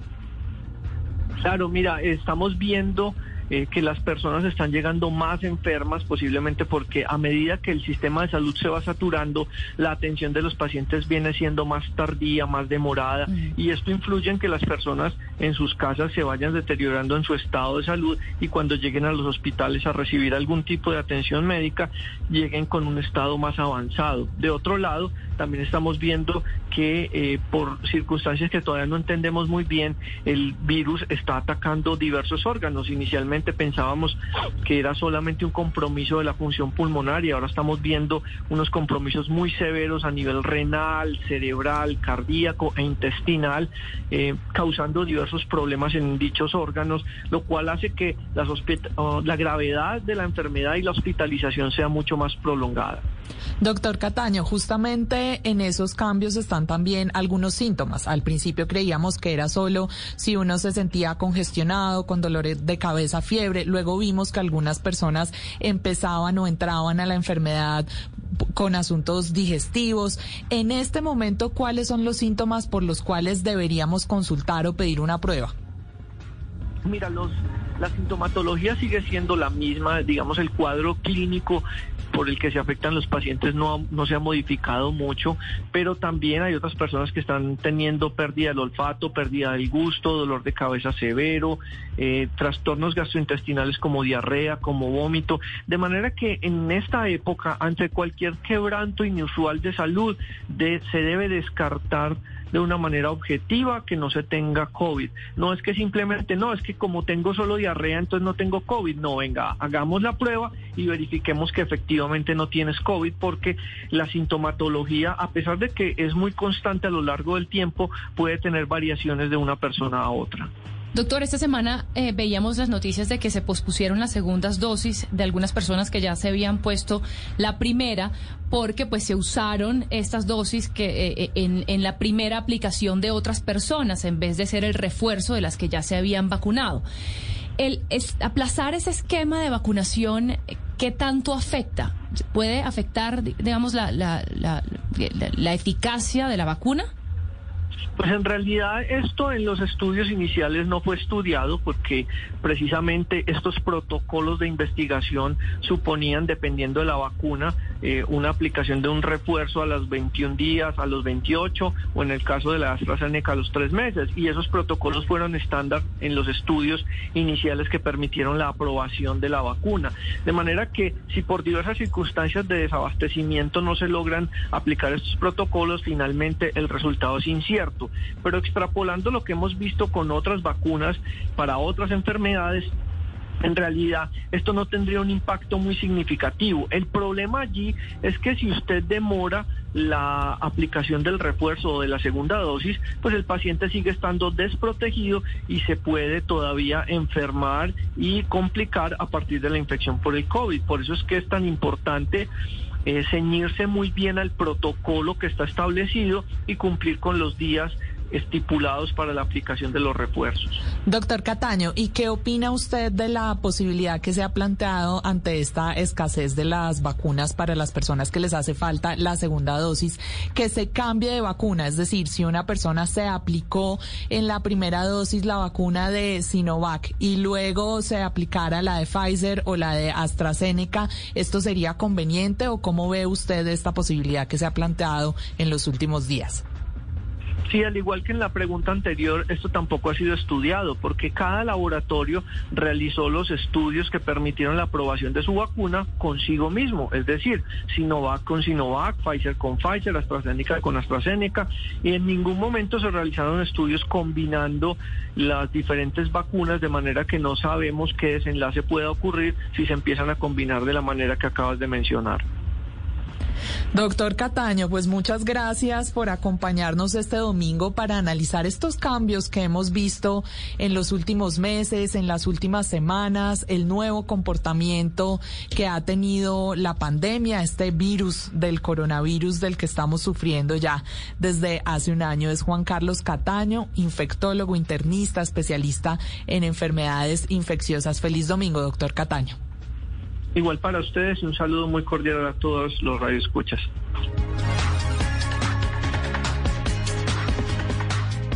Estás escuchando Sala de Prensa Blue.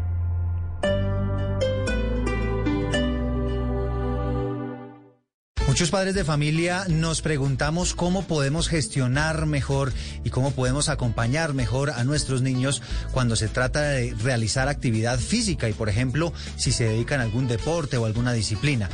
¿Cómo podemos además alimentarlos mejor? De eso estaremos hablando en Generaciones Blue. Generaciones Blue, este domingo a las 12 del día. Generaciones Blue por Blue Radio y bluradio.com. La nueva alternativa. La calle 96.9 PM. Vive contigo. Para vivir las mañanas con toda, acompañamos a los que por deber andan callejeando. Y a los que no han podido decir lo que piensan, Descarados les permite hablar sin pelos en la lengua. Y así todos los bares estén cerrados, para eso está Barra Libre, para divertirnos. Estamos seguros de que pronto estaremos juntos de desmadre. Escucha la calle 96.9 PM. Porque la calle vive contigo.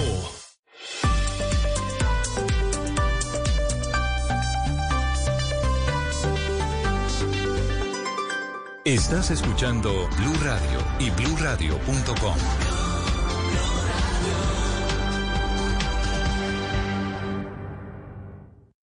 Vestida con hilos dorados y el color de sus espigas es el trigo de finos granos que brota de sus semillas. De las mejores cosechas podrás servir en tu mesa el pan más fresco y sabroso con harina de trigo Apolo. Alimento fortificado con calidad y rendimiento inigualable. Harina de trigo Apolo. Trabajamos pensando en usted. Estás escuchando Blue Radio. Comparte tiempo con tus seres queridos en esta tarde perfecta para ver tu película favorita junto a ellos. Es tiempo de cuidarnos y querernos. Banco Popular. Hoy se puede, siempre se puede. En la Feria Positiva, Feria Popular Digital para Pensionados del Banco Popular, encuentras actividades divertidas, tasas especiales en la oferta diamante, descuentos en comercios aliados, la oportunidad para participar por un Volkswagen Voyage 2020 y muchos premios más. Ingresa ya a feriadiamante.com y conoce todo lo que tenemos para ti. Hoy se puede, siempre se puede. Banco Popular. Somos Grupo Aval. Vigilado Superintendencia Financiera de Colombia. Productos sujetos a términos y condiciones de uso. Vigencia del 14 de diciembre de 2020 al 30 de abril de 2021. Autoriza con juegos. Opinión, análisis y mucho más aquí en Sala de Prensa Blue. Seguimos en sala de prensa Blue y ahora nos vamos, Andreina, a lo internacional. Nos salimos un poquito del coronavirus, que como usted decía, nos despertamos con coronavirus, comemos con coronavirus, dormimos con coronavirus y quedamos un poco saturados. Así que ahora vamos a hablar de política, porque hoy a las 7 de la mañana se abrieron las urnas en Ecuador y en Perú. En Ecuador para la segunda vuelta presidencial, después de que el 7 de febrero salieran ganadores el conservador Guillermo Lazo y el delfín de Rafael Correa Andrés Arauz. En Perú hoy tienen la primera vuelta presidencial, se realizan también elecciones de Congreso y se eligen los cinco representantes de ese país al Parlamento andino. Empecemos entonces por Ecuador. Luego de una primera vuelta muy controvertida, Andreina, que generó protestas en las calles por denuncias de fraude electoral, finalmente quedaron Guillermo Lazo y Andrés Arauz para hoy y quiero que escuchen cómo cerraban estos dos personajes sus campañas presidenciales el pasado jueves. Que concurran el 11 de abril a las urnas para hundir con nuestros votos un pasado injusto que nos ha llevado a una pobreza que no nos merecemos. Por haberse sumado a esta candidatura, por apostar a recuperar el futuro del Ecuador, por apostarle a la juventud, a las ganas de servir, a la energía y a la vitalidad. Ahí estaban Guillermo Lazo y Andrés Arauz. El primero representa al movimiento político Creando Oportunidades, creo, y al Partido Social Cristiano. Se postula por tercera vez Guillermo Lazo a la presidencia luego de perder frente a Rafael Correa en el 2013 y contra Lenín Moreno en el 2017. Guillermo Lazo es un conocido banquero, Andreina, empresario de 65 años y su lema ahora es emprendimiento, innovación y futuro. En la primera vuelta alcanzó junto a su fórmula vicepresidencial el médico Alfredo Borrero un poco menos del 20% de los votos, exactamente 19.74%. Por el otro lado está Andrés Arauz, él es economista muy joven, apenas 36 años. En la primera vuelta fue el triunfador con el 32.72% de los votos. Andrés Arauz pertenece al movimiento Revolución Ciudadana, que fue fundado por Rafael Correa, el expresidente ecuatoriano, quien originalmente iba a ser el candidato a la vicepresidencia, pero como fue condenado a ocho años de cárcel y lo inhabilitaron, la fórmula de Arauz terminó siendo entonces el ingeniero y comunicador Carlos Rabascal. Arauz fue director del Banco Central de Ecuador apenas a sus 26 años, Andreina, porque es un hombre muy, muy joven, y a los 30 se convirtió en ministro de Conocimiento y Talento Humano, cargo que ocupó entre el 2015 y el 2017, justamente en el gobierno de Rafael Correa. El debate en estas elecciones presidenciales ha estado centrado, por supuesto, en el manejo de la pandemia, que no se puede quedar por fuera, pero también en muchos asuntos económicos, justamente por el perfil de ambos candidatos. En sala de prensa Blue estuvimos conversando con la periodista ecuatoriana Jennifer Espinosa y así nos resumió las principales propuestas de los dos aspirantes. Las propuestas se han centrado en torno a la crisis sanitaria, como sabemos, es la, el tema más importante no solamente en nuestro país, sino que también a nivel mundial. Ambos proponen un plan de vacunación más eficaz del que se está teniendo aquí en Ecuador. En el tema económico, obviamente el candidato de derecha, Guillermo Lazo, es quien ha tenido propuestas un poco más alineadas a lo empresarial, al apostarle a los organismos internacionales, sobre todo de Estados Unidos, por otra parte, el candidato Andrés Arauz también tiene esta propuesta de renegociar deudas. En cuanto a, al candidato Guillermo Lazo, por ejemplo, en el mercado de valores, su propuesta es dinamizar el mercado de valores, mientras que el candidato Andrés Arauz llama a dinamizar el mercado de valores, retomar el registro de valores no inscritos. Por ejemplo, con respecto a los financiamientos no reembolsables, el candidato ex banquero Guillermo Lazo plantea un fondo público no, no reembolsable que se llama Capital Semilla con reglamento y apunta a tomar buenas prácticas internacionales. El candidato Andrés Arauz en cambio, apuesta a mantener programas actuales modificando la normativa de Contraloría para la inversión pública de capital para los emprendedores. Hasta las 5 de la tarde podrán votar los ecuatorianos por alguna de estas dos opciones que nos mencionaba Jennifer Espinosa, nuestra colega en Ecuador, Andreina. Bueno, y vale, vale destacar también que es muy importante, sabemos que va eh, punteando Andrés Arauz, eh, por lo menos estaba así en todas las encuestas anteriores, e inclusive eh, en la primera vuelta, pues fue el que, el que, el que obtuvo la mayor cantidad de votos. Y es muy importante saber quién va a ganar también, eh, o sea, cuál va a ser la relación de Colombia con ese, con ese personaje que vaya a quedar a la cabeza del Ecuador. Hay que recordar un episodio que generó mucha polémica y fue cuando el fiscal colombiano, eh, Francisco Barbosa, fue hasta el Ecuador a entregarle a su homóloga ecuatoriana una, una documentación que supuestamente acreditaba el, el, cómo el ELN financió de alguna manera el, la campaña política de este candidato, Andrés Arauz. Por eso se podría, eh, se podría suponer que, que pueden llegar a ser espinosas las relaciones de Ecuador, de nuestro vecino, con Colombia, teniendo en consideración ese lamentable episodio. Por supuesto, Colombia está muy atenta de las elecciones allí y también en Perú, Andreina, porque como les decía al principio, allí también a las 7 de la mañana se abrieron las urnas, pero el panorama en Perú es distinto. Cuénteme el sancocho porque sé que es un sancocho. sí, sí, sí. Allí el panorama es distinto porque es apenas la primera vuelta. Se espera que haya segunda vuelta el próximo 6 de junio porque la carrera está muy, muy apretada. Hay 18 candidatos, Andreina, que es un montón. Imagínese usted, 18 candidatos en un tarjetón presidencial. Y entre los primeros cinco prácticamente hay un empate técnico según las encuestas. Incluso los siguientes en la lista también están muy, muy cerquita. Tanús Simons es periodista de TV Perú y él nos cuenta, nos contó cómo está el panorama político con los candidatos que están punteando. Hay un grupo de derecha, de tres candidatos de derecha, que son Keiko Fujimori, Está también Hernando de Soto, un economista muy conocido a nivel internacional, a favor del libre mercado, muy a favor en estas circunstancias, por ejemplo, de que las vacunas las compren y las distribuyan a las empresas privadas. Y otro candidato de derecha, quizás más radical, por así decirlo, a comparación de los dos anteriores, es Rafael López Alada. Un discurso confrontacional, pero que ha calado en un sector de la población.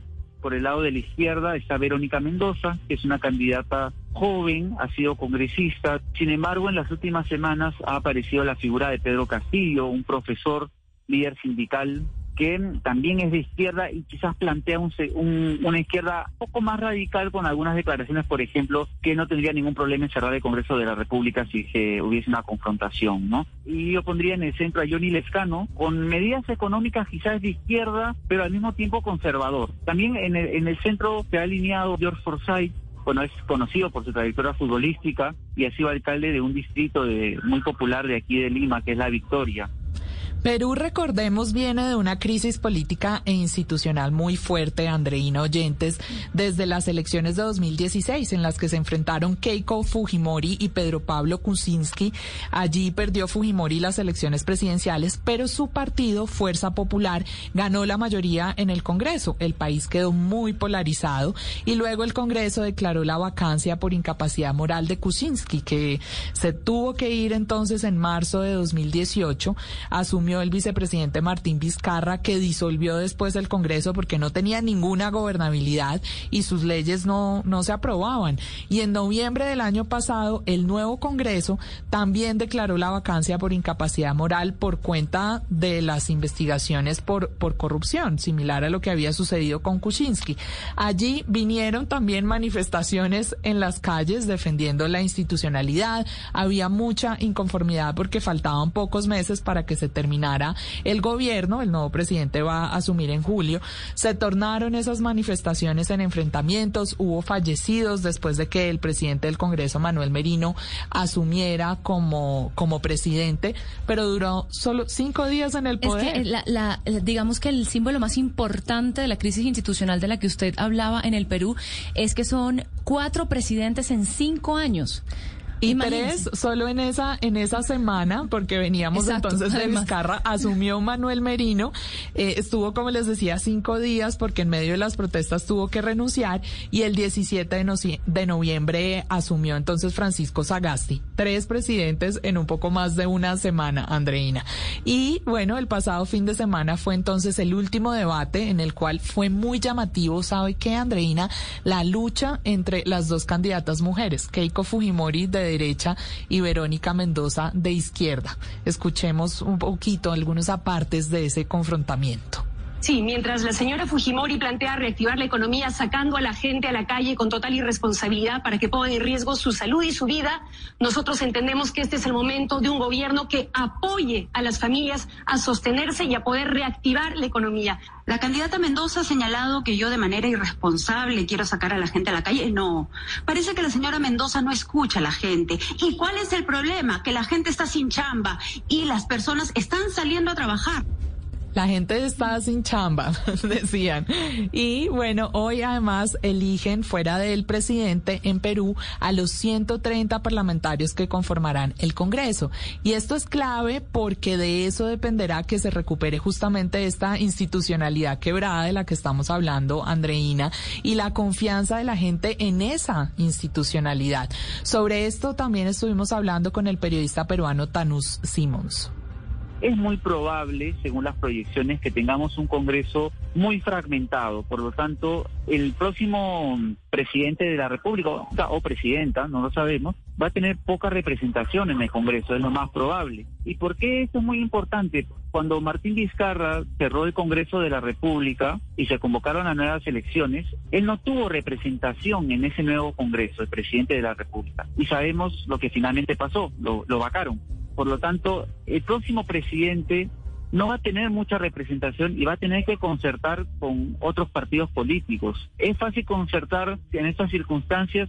En esta campaña no se ha escuchado la palabra concertar como se ha escuchado en otras campañas políticas. No hay un llamado a, la unión y eso preocupa, aunque también estamos recién en una primera vuelta, ¿no? Quizás en la segunda vuelta pueda verse algunas alianzas Por supuesto, habrá segunda, esa segunda vuelta de la que nos habla Simons, como les decía, en junio. Y usted se refería, Andreina, a las relaciones que tiene Colombia con estos países, tanto con Ecuador como con Perú. Pues compartimos frontera con los dos países, de hecho, entre los tres somos, somos vecinos y con ambos tenemos mesas binacionales en temas como seguridad y defensa, que usted mencionaba el incidente eh, ocasionado con, relacionado, perdón, con con el ELN entre Colombia y Ecuador, pero también conversamos asuntos de comercio, la integración fronteriza, los temas sociales y comerciales, etcétera. Todos enfrentamos también la migración proveniente de Venezuela, así que nos interesa mucho lo que suceda con los gobiernos de estos países y estaremos muy atentos a los resultados que no los conoceremos hoy al final del día. En Ecuador cierran las elecciones a las 5 de la tarde y en Perú a las 7 de la noche extendieron la jornada también para que no se acumule la gente por temas de pandemia, pero más o menos se calcula que finalizando mañana, en la noche de mañana o empezando el martes, se tenga un mejor pronóstico de lo que está sucediendo. Claro, y teniendo en cuenta además que en Perú es obligatorio el voto, entonces... En ambos países, de ah, hecho, en, Ecuador, y en Perú, exacto. Bueno, a diferencia de Colombia. Sí, allá si usted no vota, lo multan. Lo multan, exactamente. Aquí en Sala de Prensa Blue se lo contamos de una manera clara y diferente. Entramos en la última parte de nuestro programa del día de hoy y vamos a tocar un tema que es de suma importancia y creemos que si algo bueno ha dejado eh, todo este tiempo es el hecho de que se está hablando con mucha más normalidad de algo que posiblemente antes era un tabú y es de los problemas psicológicos y los problemas psiquiátricos. Mucho hemos, mucho hemos visto, por cierto, además últimamente, eh, personas visibles que han destapado esa vulnerabilidad y han dicho, yo sufro de depresión, yo tengo ansiedad. Y creemos que es muy importante tocar el tema porque no está de más entender no solamente cómo, eh, cómo, se sienten estas personas, cuáles son esas, esos, esas, mm, digamos, esas características que deben despertar nuestra atención cuando, cuando, tenemos que ir a un especialista y creo que es importante que lo toquemos porque la salud mental sin duda es una parte muy importante de la salud. Por supuesto, sigue siendo un tabú, Andreina, hay que decirlo. No, no hemos llegado a la normalidad que queremos, pero, efectivamente vamos avanzando y en eso sí nos ha ayudado la pandemia. Pues a esta hora, justamente por eso queremos saludar a Rodrigo Córdoba. Él es psiquiatra y nos acompaña en este domingo porque queremos ponerle la lupa a, y contribuir, como decíamos, a esa normalización y a que cuidemos la salud mental tanto como nuestra salud física. Doctor Córdoba, muy buenos días. Muy buenos días, un feliz domingo para todos. Doctor, yo quiero empezar por una diferenciación que creo que es parte de la razón por la cual nos ha costado tanto hablar de depresión y es esa diferencia entre la tristeza y la depresión. ¿Cómo sabemos que no estamos simplemente en un periodo normal como el que atravesamos todos los seres humanos que pasamos por todas las emociones y así como sentimos alegría, pues también hay algunos momentos tristes? ¿Cómo pasamos a decir, no, esto ya no es, no está dentro de lo normal, sino que ya estoy sufriendo de una depresión? Sí, y es muy importante y quizás muy pertinente eh, la pregunta porque la tristeza es un sentimiento, es algo que todos, todos los seres humanos hemos experimentado en algún momento frente a una situación eh, de frustración o de duelo o de inesperada frente a algo sobre lo que habíamos construido alguna ilusión. Todos hemos sentido tristeza o aún sin encontrar un, un hecho precipitante, por ejemplo, en las mujeres los cambios hormonales pueden producir tristeza. Pero la depresión es un cuadro clínico, es un trastorno, es una organización ya de una, podríamos decir, la enfermedad, con eso vamos retirando estas visiones del estigma, porque la característica fundamental es que hay un cambio del funcionamiento previo, hay una presencia de síntomas por más de dos semanas y hay un compromiso en el funcionamiento de la vida cotidiana, la vida ordinaria de las personas. Doctor, ¿cuál es su punto de vista sobre las terapias positivistas? Esto de pensar en positivo para traer cosas positivas. Hay expertos que opinan que esto trae mucha presión a las personas que están sufriendo y una imposibilidad para tramitar la tristeza, para atravesarla, para superarla.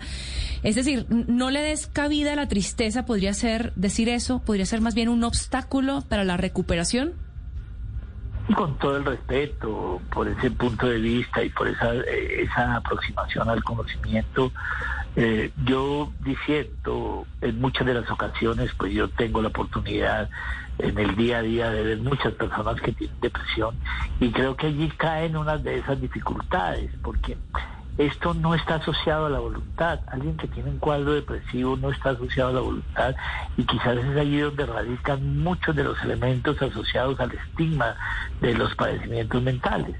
Porque estos cuadros, estos cuadros clínicos eh, tienen una explicación biológica, neurobiológica, neurofisiológica, se asocia a unas características de personalidad y las personas no es que no quieran, es que no pueden. Y entonces muchas veces eh, quizás la explicación, y en la mayoría de las ocasiones con muy buena intención, eh, tenga voluntad, ponga de su parte, pero a usted que le hace falta, si usted lo tiene todo, usted que es tan inteligente, usted que es tan eh, bonito, tan bonita, usted que es tiene todo ese trabajo tan importante y como hay un sustrato biológico, muchas veces no tiene una relación con ello. Y por más esfuerzos que a alguien le hagan, le hagan eh, todo lo que quisieran transformarle el mundo, la fiesta más alegre y más festiva, pues son las personas que no la pueden disfrutar porque en esos instantes pues no quieren compartir, no quieren interactuar, eh, no se pueden eh, concentrar, se tornan más irritables, entonces yo guardo mucho respeto, quizás en algunas situaciones tenga cierta utilidad, pero en los cuadros depresivos pues no es más que un elemento auxiliar. Usted lo ha dicho, doctor Córdoba, a veces recibir, quienes hemos atravesado por ahí, recibimos esta respuesta de ánimo que todo está bien, no hay razón para estar así, nos frustramos aún más. Y entonces, ¿qué deberían hacer las personas que están alrededor de alguien que sufre de esta enfermedad, que está padeciendo la depresión? ¿Qué hacer? ¿Cómo acompañarlos? Yo creo que siempre hay que tener presente, a mi juicio, una premisa sustancial y es el equilibrio emocional también se rompe. Es decir, las personas, las personas que tienen un, las personas que tienen un cuadro eh, depresivo, un cuadro ansioso o cualquier tipo de patología, a veces no reciben eh, la ayuda por la actitud vergonzante, por el estigma que hay alrededor de ellos. Entonces, alguien que esté cerca más que intentar, que es muy valioso, el afecto, el ejercicio, la vida saludable es muy valiosa, pero es, es, es, necesario buscar ayuda en un profesional que quizás podría eh, generar un movimiento más hacia adelante. Muy importante eso. ¿Cuándo es el momento en que uno debe decidir acudir a un profesional? Cuando esto se hace persistente, duradero, disfuncional, por eso les decía que una cosa es la tristeza, pero si la tristeza es todo el día, durante la mayor parte del día, durante dos semanas, si le pierde el gusto a las cosas de la vida, si no duerme bien, si no come bien, eh, si se siente cansado, si tiene dificultad para concentrarse, si se torna irritable, si vive pensando de manera pesimista o cosas relacionadas con la muerte. Y esto está repercutiendo en la vida de pareja, en la vida de familia, en la vida laboral, es importante buscar ayuda. Doctor Rodrigo Córdoba, muchísimas gracias por darnos luces en este tema tan pertinente y tan coyuntural. Y coyuntural ahora y siempre lo será. Muchísimas gracias por estar con nosotros en Sala de Prensa Blue. con el mayor de los gustos. Un muy buen final de domingo. Bueno, Juliana, llegamos al final de nuestra sala de prensa Blue. Dios mediante, ya la próxima semana con el comandante enfrente del barco recuperado. Dios quiera, desde acá le mandamos un fuerte abrazo porque sabemos que nos está escuchando atentamente en este en esta emisión del programa. Les, les mandamos a todos abrazos, que tengan un feliz resto de domingo y ya saben, a cuidarse.